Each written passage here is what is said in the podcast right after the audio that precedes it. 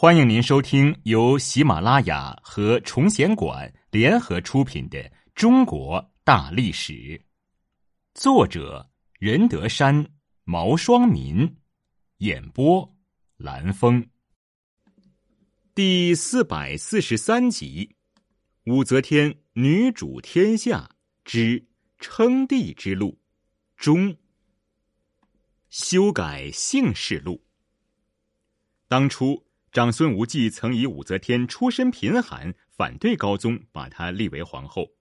武则天对此耿耿于怀，为了提高威望，他主持将姓氏录进行了修改，借此来提高自己的武姓的地位。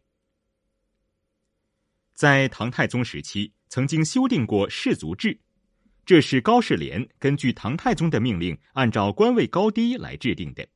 算得上是一部国家法定的贵族族谱。原来早在魏文帝的时候就确立了九品中正制的选官制度。当时用人的方法，首先是推选各郡有声望的人出任中正，由他们推荐，把各地的士人按才能分别评为九等，朝廷按监控照等级加以选用。这本是一种选官制度。但后来各州担任中正的人都出自豪门士族之家，他们选人也都以门第高下为标准，并不是真正看重才能，由此逐渐造成了上品无寒门、下品无士族的局面。不过高士廉等人受门阀制度影响很深，他收集全国各个士族的家谱，依据史书辨别真假，考证世系，推进忠贤，贬退奸佞。分清高下，定出上下共九等，不仅没有对门阀制度加以抑制，反而连唐太宗的设想也没有达到。他因沿袭魏晋南北朝旧例，以山东崔姓为第一，皇族李姓为第二。唐太宗大怒，亲自出面干涉，将崔姓降为第三。六五九年，许敬宗等人在武则天的授意下。以氏族制不续武氏家族为名，请求进行修改。高宗于是下诏，命礼部郎中孔志约等人进行修订，而不再任命氏族出身的人插手，并命令改氏族制为姓氏录，把它作为门第高下的意义淡化了。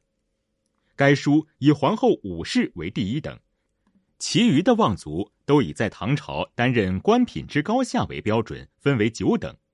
凡五品以上的官员，不管其出身是士族或是庶族，都写了进去，贯彻了各以品位为等地的原则。通过姓氏录，高宗朝比较彻底的否定了旧的门第观念，笼络了许多庶族出身的新贵族，受到了大多数出身低微的人士的拥护。二圣临朝，没过多久，唐高宗生了一场大病。成天头昏眼花，有时候连眼睛都睁不开。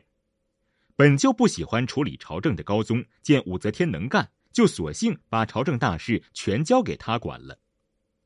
武则天执掌了朝政后，渐渐不把唐高宗放在眼里。高宗想要干什么，如果没有经过武则天同意，就干不了。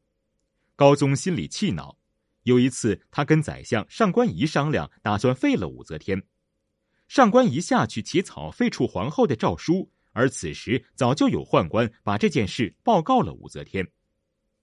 等上官仪拿着起草好的诏书来见唐高宗时，武则天也已到了。他厉声责问高宗：“这是怎么回事？”唐高宗见了武则天，吓得好像矮了半截儿，把上官仪起草的诏书藏在袖子里，结结巴巴地说：“我本来没有这个意思，都是上官仪教我干的。”武则天立刻命令。把上官仪杀了。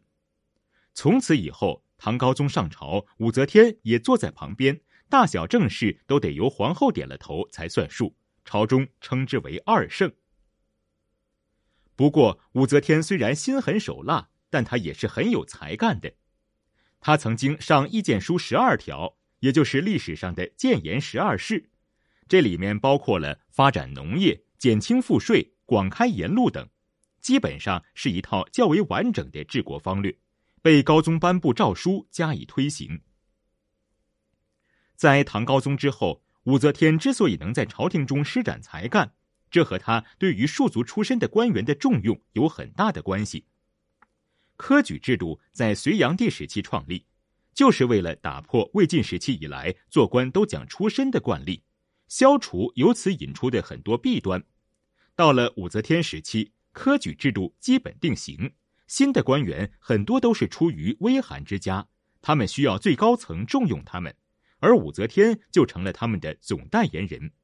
一大批文人学士成为了武则天的积极支持者，武则天则利用他们来打击旧贵族，反对势力，借以巩固自己的权势与地位。